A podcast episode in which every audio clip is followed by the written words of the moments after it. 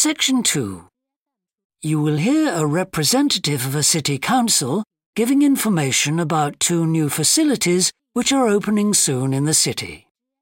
First, you have some time to look at questions 11 to 14.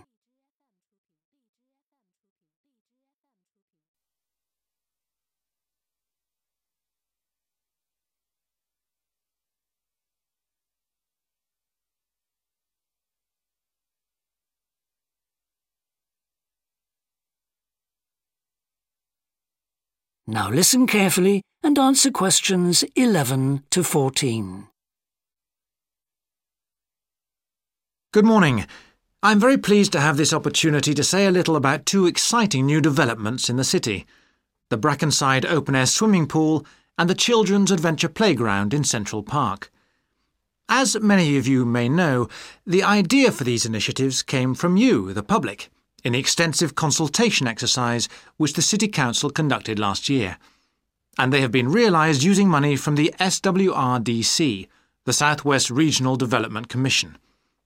First of all, Brackenside Pool.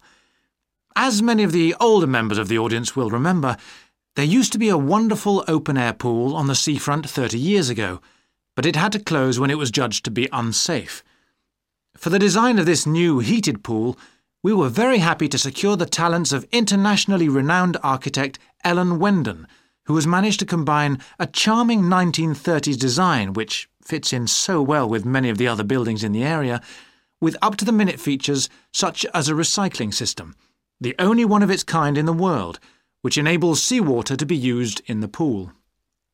Now, there's been quite a bit of discussion in the local press about whether there would be enough room for the number of visitors we're hoping to attract but the design is deceptive, and there have been rigorous checks about capacity.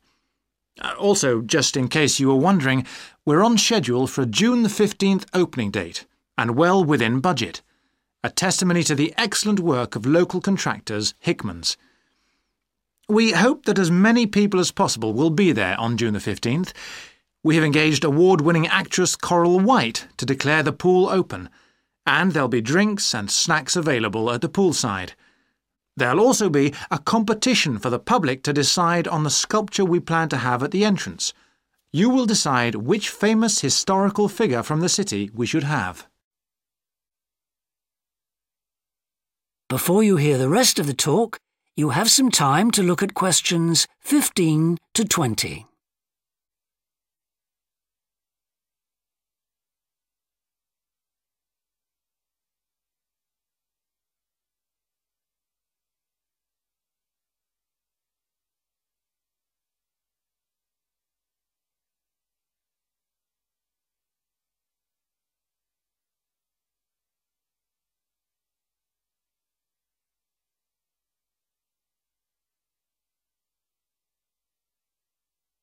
Now listen and answer questions 15 to 20. And now, moving on to the Central Park Playground, which we're pleased to announce has just won the Douglas Award for Safety. The news came through only last week. The unique design is based on the concept of the global village, with the playground being divided into six areas showing different parts of the world, each with a representative feature. For example, there is a section on Asia, and this is represented by rides and equipment in the shape of snakes, orangutans, tigers, and so on, fauna native to the forests of the region. Moving south to the Antarctic, we couldn't run to an ice rink, I'm afraid, but opted instead for climbing blocks in the shape of mountains. I thought they could have had slides for the glaciers, but the designers did want to avoid being too literal. Then on to South America. And here the theme is El Dorado, games replicating the search for mines full of precious stones. And then, moving up to North America, here there was considerable debate. I know the contribution of cinema and jazz was considered, but the designers finally opted for rockets and the International Space Station. Eastwards to Europe, then, and perhaps the most traditional choice of all the areas medieval castles and other fortifications. Then, last but not least, moving south to Africa, and a whole set of wonderful mosaics and trails to represent the great rivers of this fascinating and varied continent. Now, the opening date for our global playground is the 10th of July, and again, we'd love to see you there. So, make a date and come and see this magnificent, original new amenity right in the heart of the city. That is the end of section two. You now have half a minute to check your answers.